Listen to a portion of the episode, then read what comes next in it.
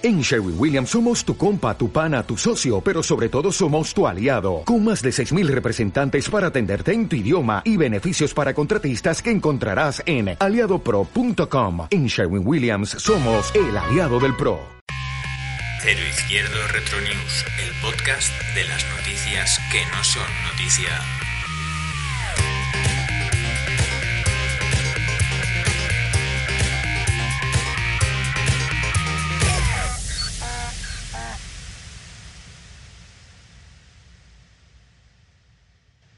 Buenos días, aquí estamos, Cero Izquierdo Retro News, el podcast eh, que tratamos noticias que no son noticia.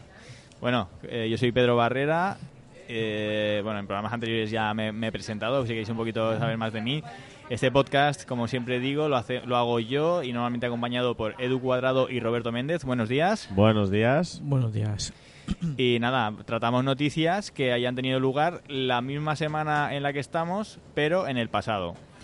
Y bueno, yo normalmente eh, parto del año 2000, pero mis compañeros y invitados pueden partir de cualquier, o sea, una- eh, en este caso sería la tercera semana de febrero, que es cuando se está publicando este podcast, y bueno, de cualquier tercera semana de febrero en el pasado.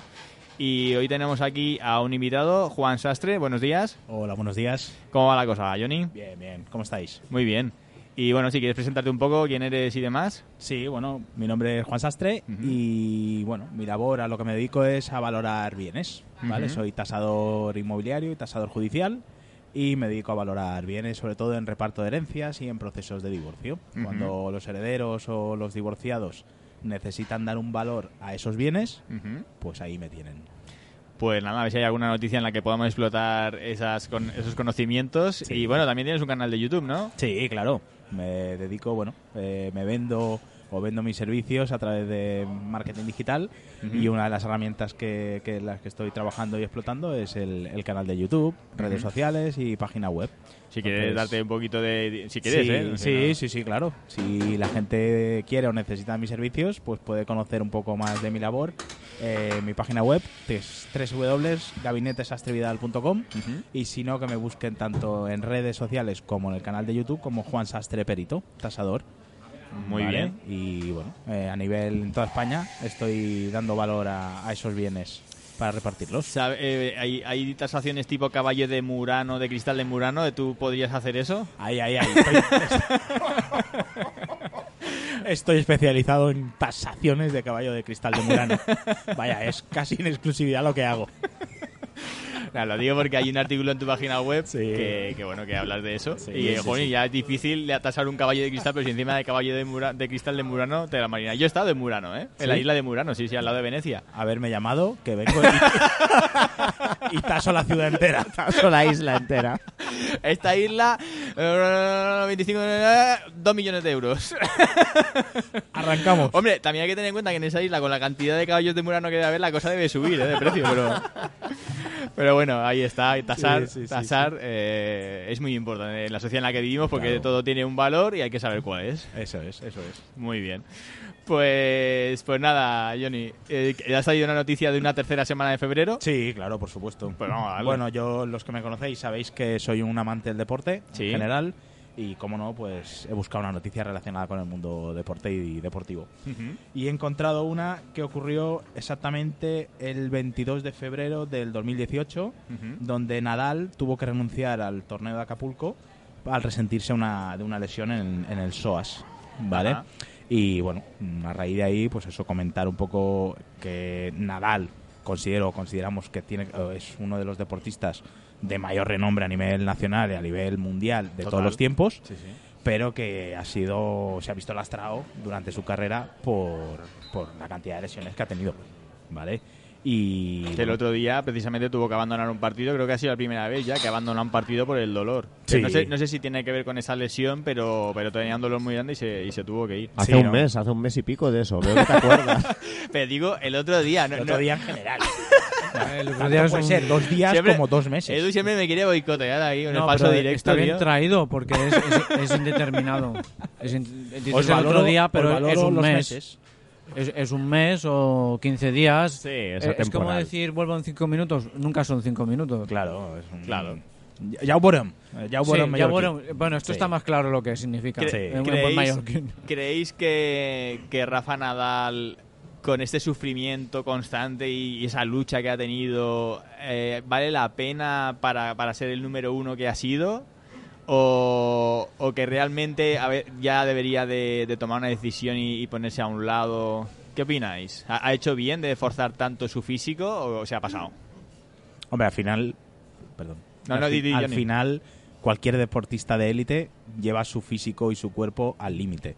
Y para estar en esa élite es, es incontestable. O sea, es, vienen, es un binomio. Es decir, quieres estar en la élite, tienes que llevar el cuerpo al límite. Y el límite hace pues que caigas en lesiones, eh, que no veas familia, que estés todo el día de viaje. Y al final.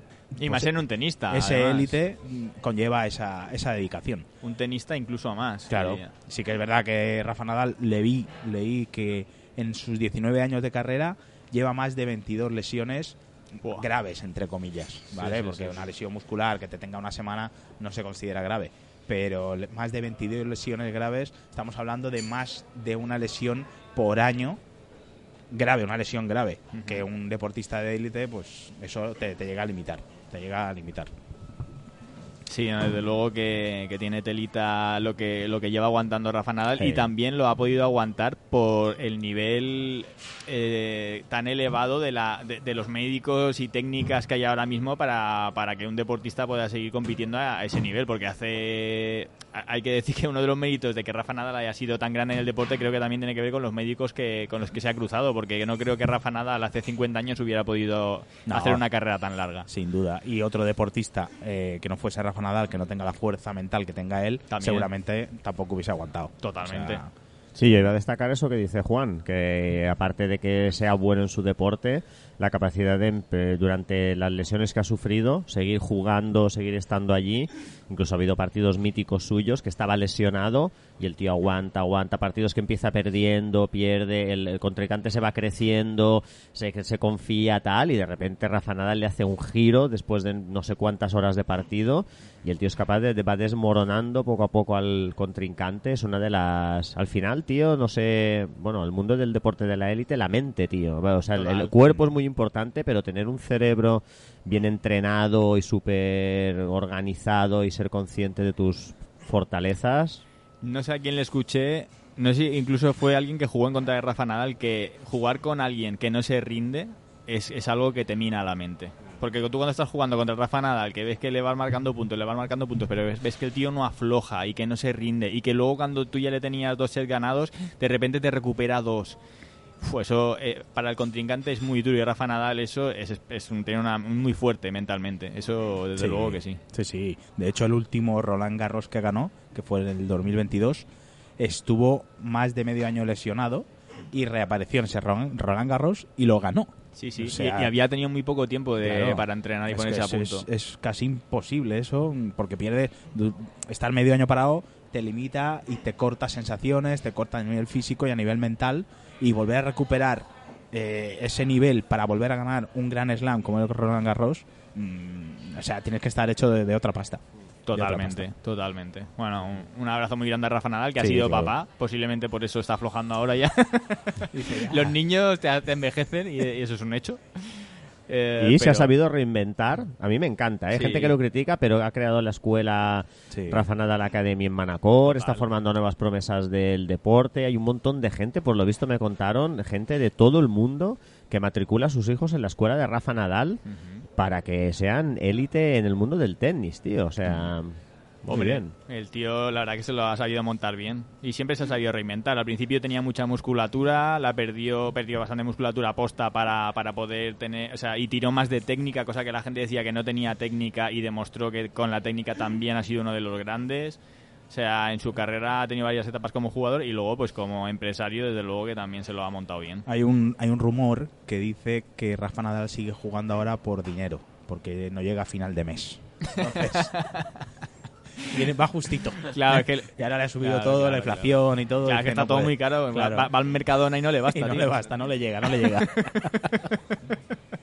El Kia, el Kia, que consumen mucho, tío. Claro, lo chupan esa, mucho esa los gente Kia. no sabrá que a lo mejor nosotros al ser de Mallorca lo sabemos mejor que la familia de Rafa Nadal es una familia Sí. de pasta de toda la vida. Ya vienen ya apoderados Sí, ya. Sí sí, sí, Es una familia que siempre ha tenido buen... buen dime, Juan. ¿podrías tasar a la familia a la familia Nadal? O sea, ¿qué precio, si se divorcian todos, o sea, qué precio le darías Bueno, al ahí- valor inmueble? Ahí, o... ahí seguro que tengo trabajo para todo el año. Ahí un solo cliente.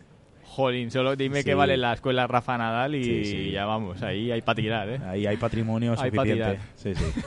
Bueno, pues interesante noticia, ese Rafa Nadal, hemos reflexionado un poco sobre su carrera y vamos con tu noticia, Edu, venga. Bueno, yo después de un par de semanas que se me ha ido la olla, desbocado, como súper guau, vamos a hacer cosas frikis, hablando de Britney Spears, hablando de Ricky Martin y el bote de mermelada, eh, esta semana no. Esta semana me toca algo serio, algo que me de ciencia, de descubridores. Eh, concretamente, bueno, estamos en la tercera semana de febrero y en el año 1874, atención, 1874, nace el explorador Ernest Shackleton, uno de mis exploradores favoritos. Intentó atravesar la Antártida con el barco Endurance, un barco de madera, un velero de madera de los que hoy en día en el puerto de Palma, si la gente viese el Endurance en el puerto de Palma, le escupirían. O sea, es una, una, una carcasa, una especie de patera. Intentó cruzarla y naufragó. Justo en medio de la travesía, los hielos, empezó a hacer mucho frío y el mar se fue cerrando, les atraparon a él y a su tripulación. Y él lo que hizo con unos cuantos de sus hombres que estaban más fuertes, vieron que tenían que buscar ayuda. Entonces, estuvieron navegando 1500 kilómetros en botes salvavidas, en botes de madera, para encontrar ayuda. O sea, cruzaron la Antártida entera, llegaron a una base de balleneros en Chile y allí consiguieron ayuda para rescatar al resto de la tripulación que les estaba esperando. Es decir, es un ejemplo hoy en día incluso en conferencias empresariales, eh, de, de liderazgo, de empoderamiento, se habla mucho de esta figura porque dentro de la adversidad en la que estaban, que de repente se quedan atrapados en la Antártida, saben que van a morir porque el barco no avanza, se les acaban los víveres y tienen el tiempo limitado, él fue capaz de motivar a su tripulación, de preparar un plan para salir de allí de coger a sus marineros más fuertes ir navegando a remo, cruzando el resto de la Antártida 1500 kilómetros, ¿eh? voy a repetir, Esta 1500, gente es una está- barbaridad. Estaba hecha de otra pasta, ¿eh? A mí no Sí, me digas igual sí, que sí, los conquistadores, de- yo qué sé, del Imperio Español, esta gente es que no tenían miedo a nada, tío. Sí, sí, sí. Esta gente eh, tenían, bueno, eh, lo que hemos hablado muchas veces, las comodidades de hoy en día que tenemos, de que si pasamos frío, eh, calefacción, de que tal. Era otra época. Además, él es muy gracioso en la, en una, muchas de las noticias que, que he consultado, el, el anuncio, el anuncio que él utilizaba para, que puso en el periódico para buscar colaboradores para su travesía, decía, se necesitan hombres para viaje peligroso. Salarios bajos, frío extremo, meses de completa oscuridad, peligro constante, retorno ileso dudoso, honores y reconocimiento en caso de éxito. Este era el anuncio que en el Me- año eh, me apunto, me apunto. 1914... se requiere experiencia. Exacto, ¿eh? Parece un Me ha- anuncio me ha de... conquistado, me ha conquistado. Eh, exacto. Pero mira, te voy a decir una cosa. Parece cuando escuchas esto que dices, ¿quién coño se apunta? Pero mira ahora cómo, cómo Elon Musk en su empresa pide voluntarios para ir a Marte, un viaje de ida sin retorno, y hay un huevo de gente que se apunta también. ¿eh? O sea que el, ser humano también tiene eso. Tiene, la curiosidad mueve al ser humano a unos niveles Ah, eso. increíbles. Y al final, a mí me gustaría saber, a nivel mental, cómo te afecta una situación así. Porque al final, claro, so- sobrevives a un problema grave, después, en, tu día a día, ¿cómo te afecta después el haber, el haber mm, sufrido en, en tus propias carnes el hecho de casi fallecer y tener que buscarte la vida y recorrer 1500 kilómetros en, en alta mar en un bote salvavidas? Entonces, En concreto a él, ¿cómo le afectó? Volvió a intentarlo. Claro. Volvió a reclutar, reclutar a otra tripulación porque era lo que hacía. Él, que- su objetivo era explorar la Antártida. Tengo que dar un y lo fue intentando, intentando, intentando, hasta que... Tengo que dar un dato que para explorar la Antártida, a día de hoy, eh, te- con la tecnología que hay para, para saber lo que va a pasar meteorológi- meteorológicamente, se sabe cuándo va a haber ventanas de paso. Pero hay estrechos ahí en el, en el mar de Antártico que, que antiguamente no tenían esa tecnología y, o sea, a lo mejor se abre una ventana de estas eh, durante dos, tres días y luego cuando se cierra es que meterse ahí, bueno, de hecho había muchos naufragios por eso. Y, o sea, era jugársela mm, fuerte, fuerte meterse ahí. Y lo sabían, porque sabían que era un mar hiper peligroso con mm, olas de metros y metros. Y a día de hoy, cuando van, lo hacen usando esas ventanas. Antiguamente no tenían esa posibilidad. eh, y es increíble que con tal de descubrir nuevos territorios, aparte, también es verdad que, por ejemplo, el Imperio Español lo hizo, pero buscando buscando bienes para la corona. Pero en ese caso, en la Antártida, bueno, a lo mejor tenían la esperanza de encontrar algo, pero a, a día de hoy sabemos que poco más que interés científico vas a encontrar en la Antártida. Efectivamente. Y es más, te os contaré una historia de un tal señor Blackborough que se coló como polizón. O sea, un señor que no tenía... Algo pasaba en su casa, Era eh, era no aguantaba a su mujer o no aguantaba tal, o y se coló en el barco de Ernest Shackleton y al final fue el tripulante número 28 y estuvo allí pues como Y se lo- todos. y se lo comieron. Le pusieron un poquito de sal y para adentro.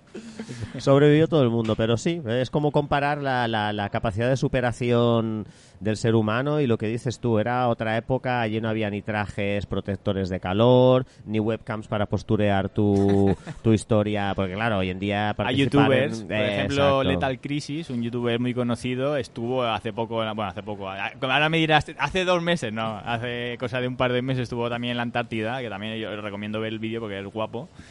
Y, y te cuenta lo complicado que es a día de hoy con Viagra, ay, con Viagra, iba a decir, con, ¿cómo se llaman las pastillas para no marearse? Eso, eso. Ir a la Antártida con Viagra, sí. Mareado llegarás, pero bueno, también Pero con la Llevarás- como- Los, pingü- los pingüinos corren muy rápido, los pingüinos escapan. ahí in- incrustado. Una bio- biodramina, No, quiero con decir. biodramina, quería decir que a día de hoy tenemos biodraminas, tenemos información meteorológica, motores de, de tal, pero, pero... Bueno, es que sí, es que sería la hostia, ¿eh? Haces ese trayecto y solo te llevas Viagras, tío, o sea... Es- Eso sí que tiene peligro, ese barco. Tremenda, pues, tremenda fiesta nos pegamos en el barco. Frío, ninguno. Mareado sí, pero bueno. Pues nada, que sí, que, que está muy guay. Que este hombre enseña lo, o sea, lo complicado que es ya a día de hoy con todas las comunidades, que él se iba con un equipo bien preparado de allí y tal. Imagínate en esa época, tío. O sea, increíble, increíble. Pues nada, hasta aquí la noticia, ¿no, Edu? Perfecto. Bueno, Roberto, no sé si darte paso o te has traído algo interesante. Roberto está mirando el móvil o Eh, está- estás bueno, buscando. No me, bueno, digas que, sí. no me digas que estás buscando la noticia ahora, Te, ha- tío. No, no, te ha no. pillado frío. Se le ha pisado, se le ha pisado. No, no, yo, yo quería decir que, que busqué estos días noticias y cosas y cosas así. Y para no hablar de tanto de cine, que, que podría seguir, pero no, no lo voy a hacer, eh, encontré una que era curiosa, porque, bueno, curiosa, yo la tenía en la memoria, pero tal. Animalitos bonitos.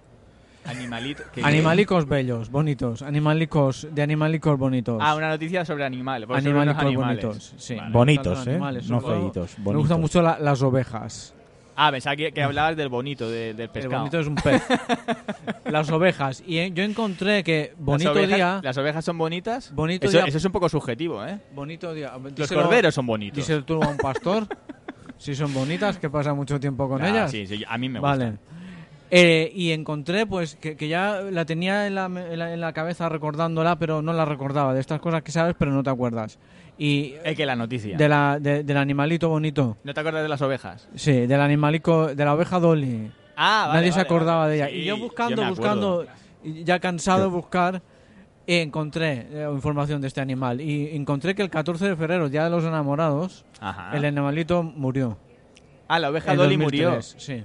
Bueno. en 2003. Y en Ley de vida. 2003. Y dije, pues voy a buscar algo de Pero la- murió murió por muerte natural o por, Sobredosis o por- de Viagras. Porque bueno, a ver, primero no, va- a ver, mu- una murió co- porque Gracias, tenía que Juan, morir gracias. por de- de- debido... Eh, una cosa, primero, a ver, se te ha olvidado una cosa muy ¿Lo digo importante. en serio o voy de cachondeo? No, Sí, voy no. de cachondeo, voy de cachondeo. No, lo digo, te voy a decir una cosa yo en serio. Primero, explica qué era la abeja Dolly. Claro, es lo que iba a explicar, pero no me dejas porque Ah, me interrumpes. Te pido Pero, disculpas. pero yo lo he dicho porque yo sé que tú sabes Te quién pido era. disculpas. Tengo que, sabe dar, tengo que era. dar un, echar un capote a mi compañero Roberto, No, no, porque es necesito, verdad, es gracias. verdad, pero que te está pisando la sección. Sí, sí, parece, o sea, le estás, estás haciendo parecer como que si ¿Eh? no se lo hubiese preparado. Pues, cu- demuéstrale lo que sabes.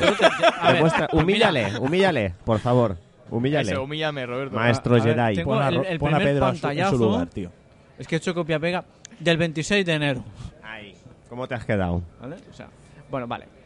Eh, y la oveja Dolly esta, que es lo Sí. que iba a explicar, no me has Sí. dejado explicar. Perdóname, Roberto, No sé, cómo, no sé cómo ha aceptado volver a- al programa.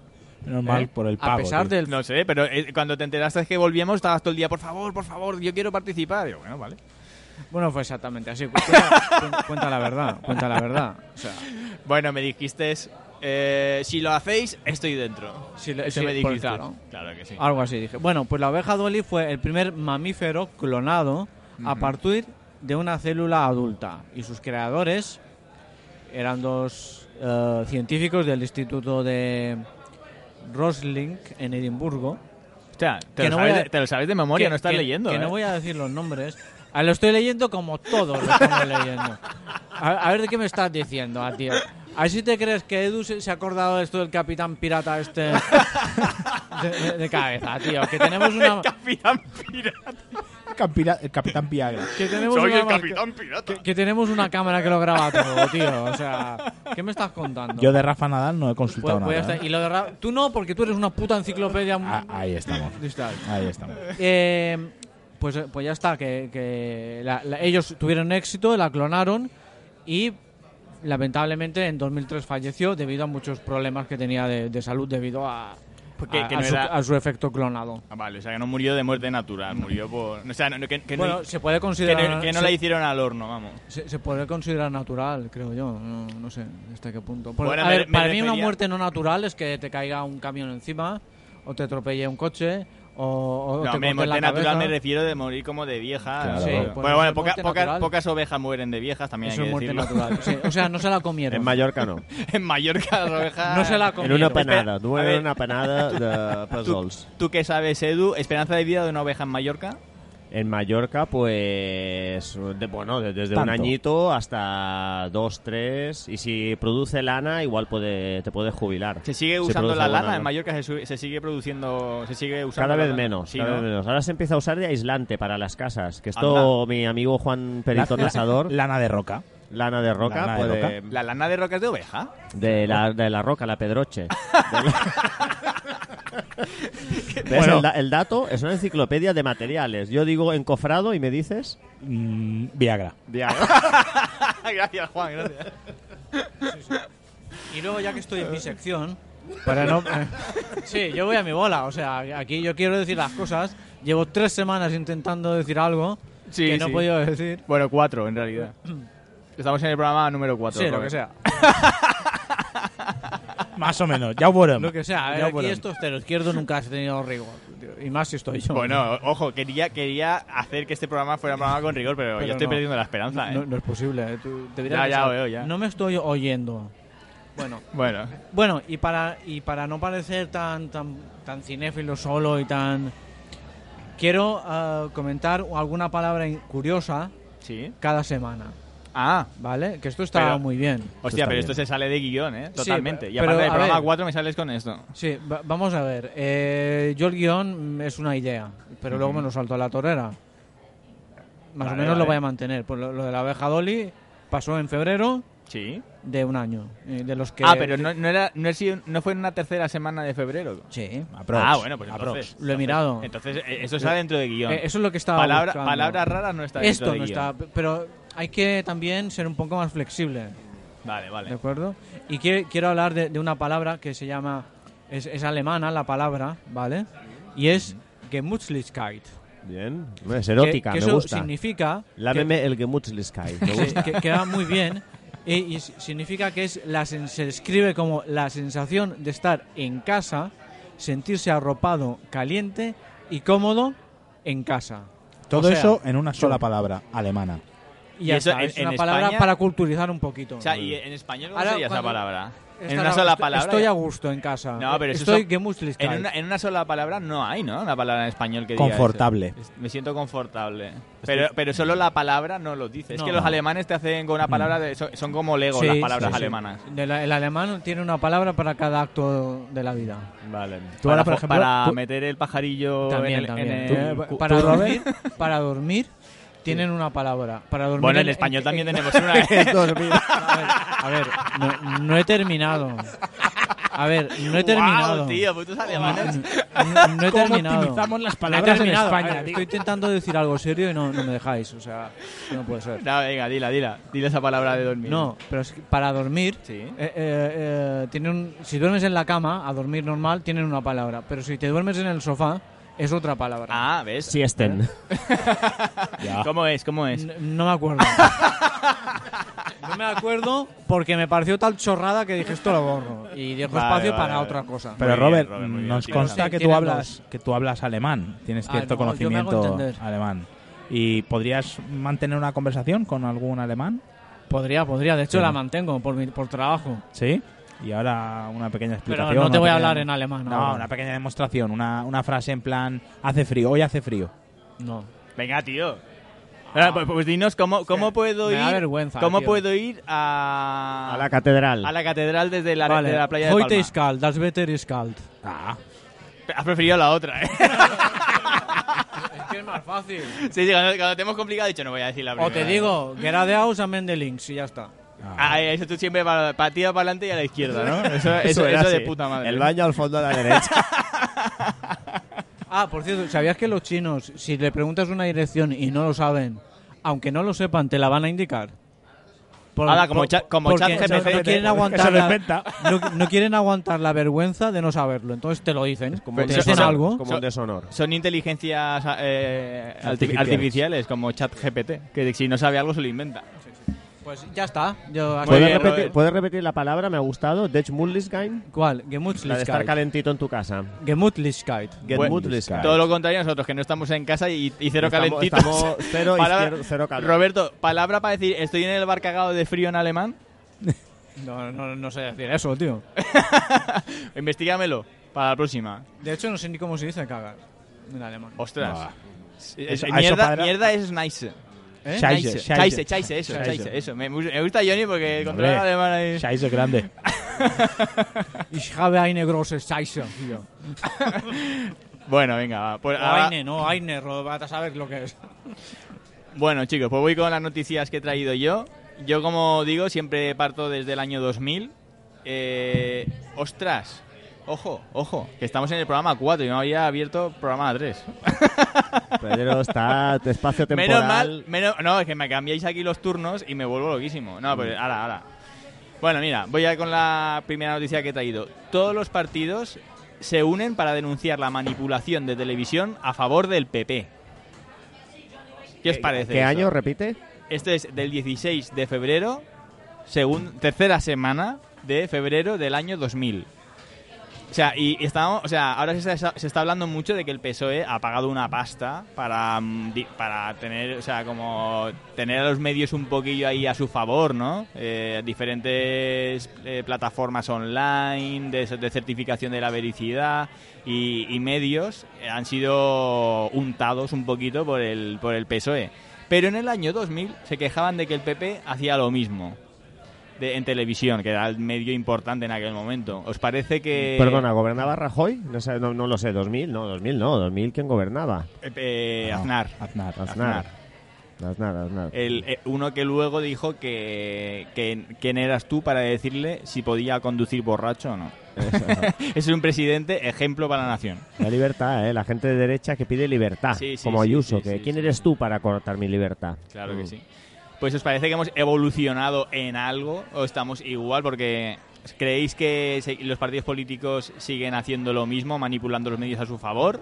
Johnny, Sí, ¿me sí. lo puedes tasar esto? Sin duda, sin duda. Un partido político tiene mucho poder. Tiene mucho poder y, y el poder pues conlleva eso. Una gran La, responsabilidad. responsa- la, responsa- la responsabilidad de tener que, eso, maniatar un poco a la prensa y, y, bueno, y al periodismo en general. Al final, veo que tenías una, una idea formada. Sí, este sí, sí, respecto. lo, te- lo tengo clarísimo. Maniatar, de, hecho, maniatar. de hecho, Edu también la tenía porque me ha mirado y me ha dicho, Juan.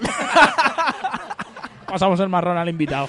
sí, no, bueno, pues Sí, sí, nada, sí, yo no, creo que estamos un poco igual. Estoy Sin de acuerdo, duda. Johnny, contigo, que en esto no hemos avanzado nada desde el año 2000 hasta 2023. Al nada. final el poder, eso es así, el que tiene el poder quiere controlar la información, siempre, desde la época del Imperio Romano, me da igual, donde vayas, pero si tú controlas la información, lo que le llega al pueblo, siempre ha sido así.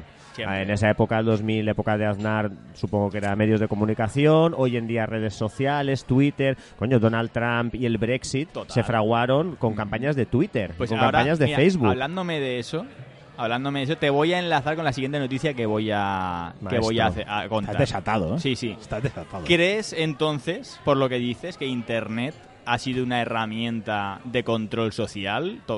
Lo que parecía Sí. que al principio de Internet, precisamente en el año 2000 que empezaba Internet, que había esos chats, que encontrabas cosas que nunca habías podido buscar en ningún sitio, que parecía la libertad absoluta, ¿crees que a 2023 se podemos decir que nos han manipulado impresionantemente? Sí, sí, sí, totalmente. Sin Esto duda. es, esto es un juicio, ¿eh? Sí. Pues voy con la siguiente noticia. A ver si también estáis de acuerdo. Un esta noticia es del 20 de, de febrero de 2000. Un estudio revela que Internet aleja a la gente de la familia y los amigos. Un estudio de la Universidad de Stanford eh, revela los efectos negativos de Internet sobre la vida social. Sacude, sacude a un país que cree a rajatabla en las virtudes de la nueva economía. Bueno, esto no sé, es una cosa que pone en el artículo, no tiene nada que ver. Pero nada, que dice, Internet podría ser el último medio de aislamiento social al reducir nuestro compromiso en la comunidad, más que la televisión, estimó el profesor Norman Knight, que supervisó los trabajos de la Universidad Californiana. ¿Eso fue el año? En el año 2000. Cuanta, cuanto la gente más navega por Internet, menos tiempo le dedica a su familia y a sus amigos, constató el profesor. Ellos miran menos televisión, pero también pasan menos tiempo hablando por teléfono o encontrándose con gente. De hecho, uno de los cibernautas interrogados en el estudio tiene la impresión de pasar menos tiempo con sus alle- allegados y de salir menos. Esa tendencia recién emergiendo está recién emergiendo, pero hay que observarla de cerca, señaló este investigador. ¿Estáis de acuerdo? O sea, estamos en el año 2000. ¿Tenía razón este hombre? Totalmente de acuerdo. Norman Knight tenía razón. Toda la razón. De hecho, To- Totalmente. tú ponte un ejemplo, vete a cenar con tu pareja y O, mira o hacer un podcast. o hacer un podcast y, mira- y ves que todo el mundo está con el móvil al lado. Total, total. Eh, ¿os, habéis, ¿Os habéis distanciado de, de vuestra familia?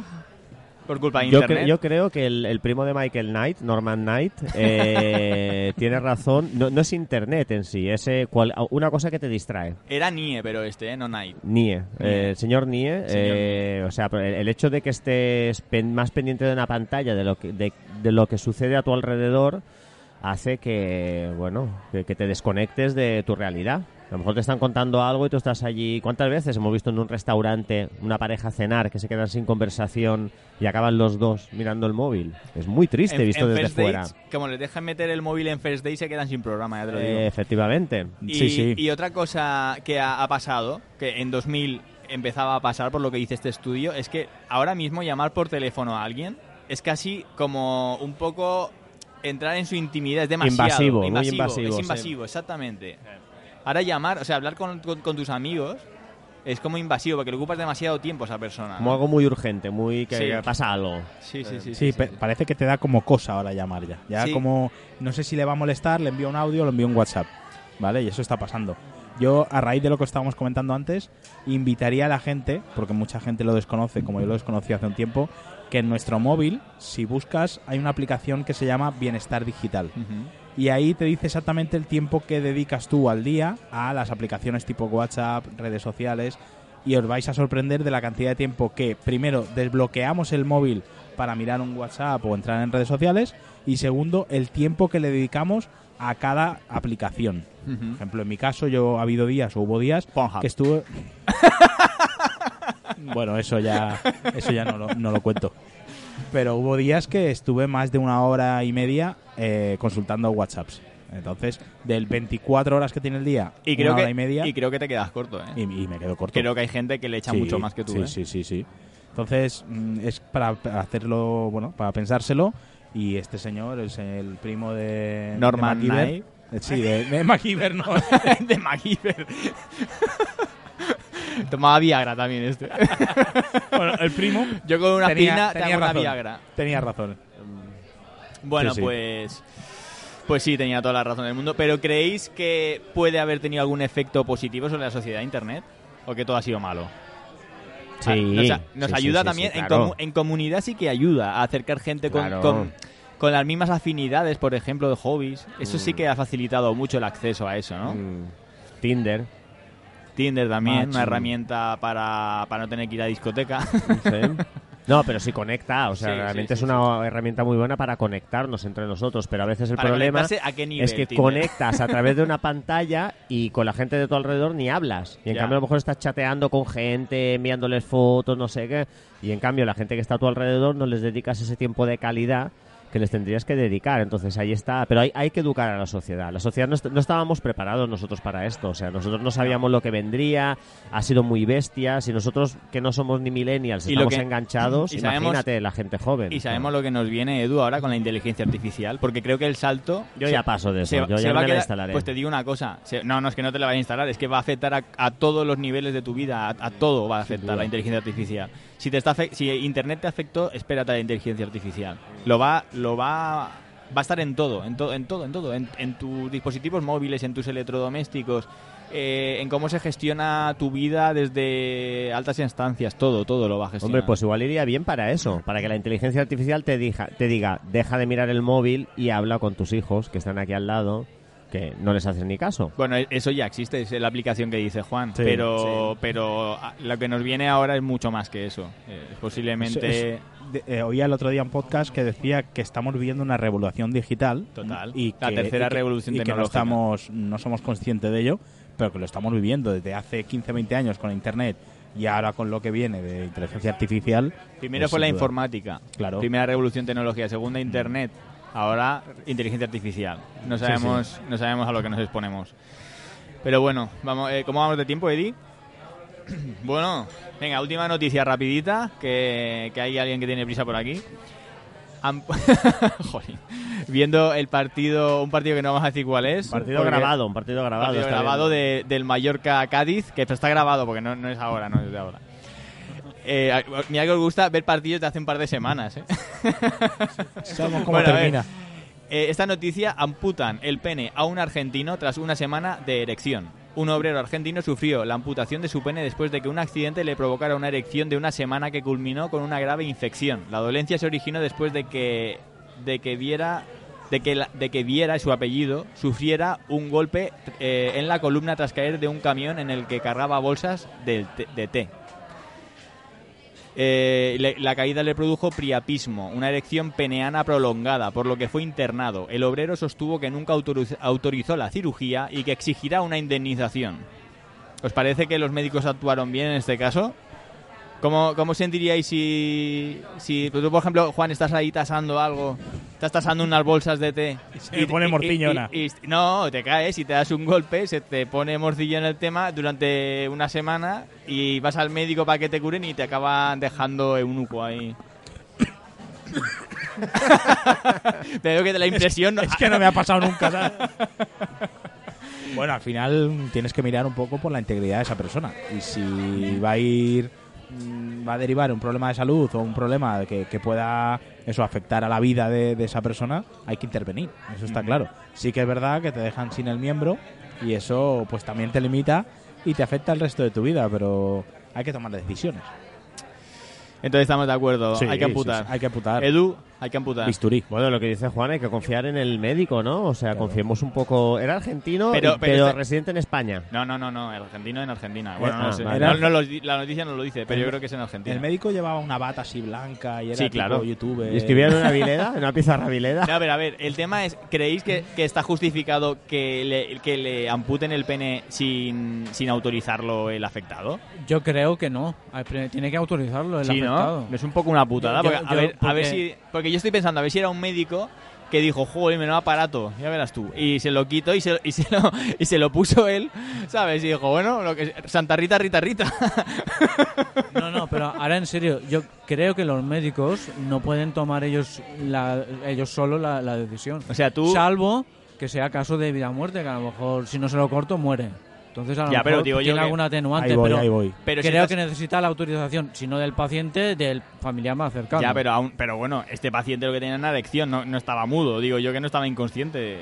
O sea, le podían haber preguntado facilísimamente, ¿no? Entonces es mala praxis. Tiene... Muy bien, yo también estoy de acuerdo. ¿Vosotros? Eh, ahora con el nuevo argumento de Roberto, sí, estoy dudando ya. O sea, tendría que mirar el, el episodio más a fondo, pero bueno. mm, dudo, dudo, la verdad. No me quiero mojar. ¿Qué tendrías que mirar más a fondo? El informe médico. Ah, vale. Bueno chicos, pues hasta aquí el programa de hoy. Muchas gracias por escucharnos. Ya sabéis, estamos en redes sociales como Cero Izquierdo. Ahí nos podéis encontrar y os agradecemos un montón que nos hayáis escuchado. Nos escuchamos la semana que viene. Un saludo. Adiós.